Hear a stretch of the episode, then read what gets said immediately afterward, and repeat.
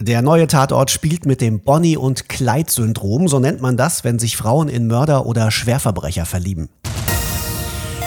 Ihr hört Fufis Film und Fernsehen in Serie und dieser Podcast wird euch wie immer präsentiert von unserem Sponsor NewsAdo, die neue News-App auf eurem Handy.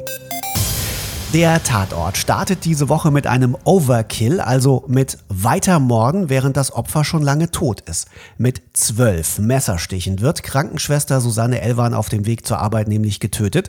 Tatort-Experte Philipp Münscher, wer hat denn ein Motiv für so einen grausigen Mord?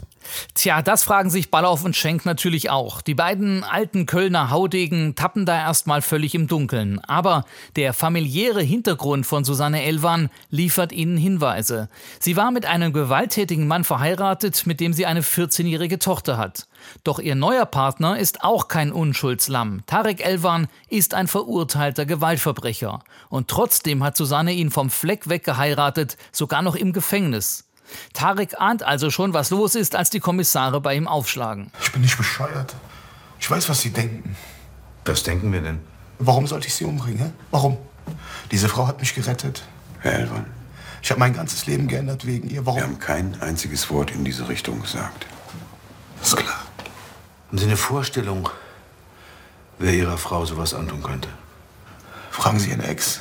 Er beschuldigt also seinen Vorgänger, aber der spielt den Ball zurück. Er sagt, das musste ja passieren bei so einem Typen aus dem Knast.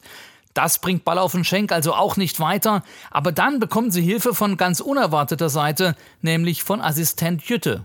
Aha, und was weiß der, was die Kommissare nicht wissen? Ja, der wird erstmal ganz blass, als er die Fotos vom Tatort sieht, denn der Täter hat der Frau einen Gürtel über die Augen gezogen. Das Bild vom Mordopfer. Ich habe sowas schon mal gesehen. Wie jetzt? Was meinst du damit? Du weißt doch, dass ich früher bei der SIT war, in Wuppertal. Ja, und? Holt euch von den Kollegen dort mal die Akte Cora Schäfer. Cora Schäfer? Wer ist das? Das war ein Mordfall von 2015. Und das Opfer hat einen Gürtel über den Augen. Tatsächlich weist der Mord an Cora Schäfer doch erstaunliche Parallelen auf. Haben die Kölners hier also mit einem Serientäter zu tun? Spannend, was man da über die Vergangenheit von Jütte erfährt. Bisher war er der Assistent ja vor allem so ein phlegmatischer Stichwortgeber. Diesmal aber wird er sozusagen zurückkatapultiert in sein altes Leben, das damals ein grausamer Mordfall völlig umgekrempelt hatte. Also Jütte läuft richtig zur Hochform auf, ist kaum wiederzuerkennen. Aber der Fall erzählt vor allem noch eine andere Geschichte, nämlich die von Frauen, die von Straftätern fasziniert sind und sich in sie verlieben. Da stellt sich natürlich die Frage, was treibt denn diese Frauen überhaupt an? Ja, genau diese Frage stellt sich auch Kommissar Max Ballauf und er fragt nach bei Polizeipsychologin Lydia Rosenberg, seiner alten Flamme. Es gibt tatsächlich ein Phänomen mit dem Namen Hybristophilie.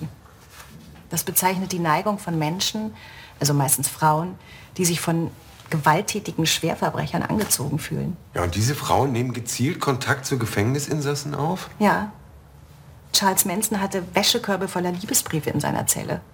Häufig sind das natürlich Frauen mit traumatischen Erfahrungen, die die Aggression und Gewaltbereitschaft dieser Männer als Stärke missdeuten und dann ein ausgeprägtes Helfersyndrom entwickeln und dann glauben, sie könnten diese Männer wieder auf den richtigen Weg führen. Das Gefängnis hatte ein Portal für Brieffreundschaften aufgebaut und aus manchen dieser Beziehungen wurde dann tatsächlich mehr. Wie auch bei der alleinerziehenden Ines, die ihren geliebten Basso in diesem Film vom Gefängnistor abholt.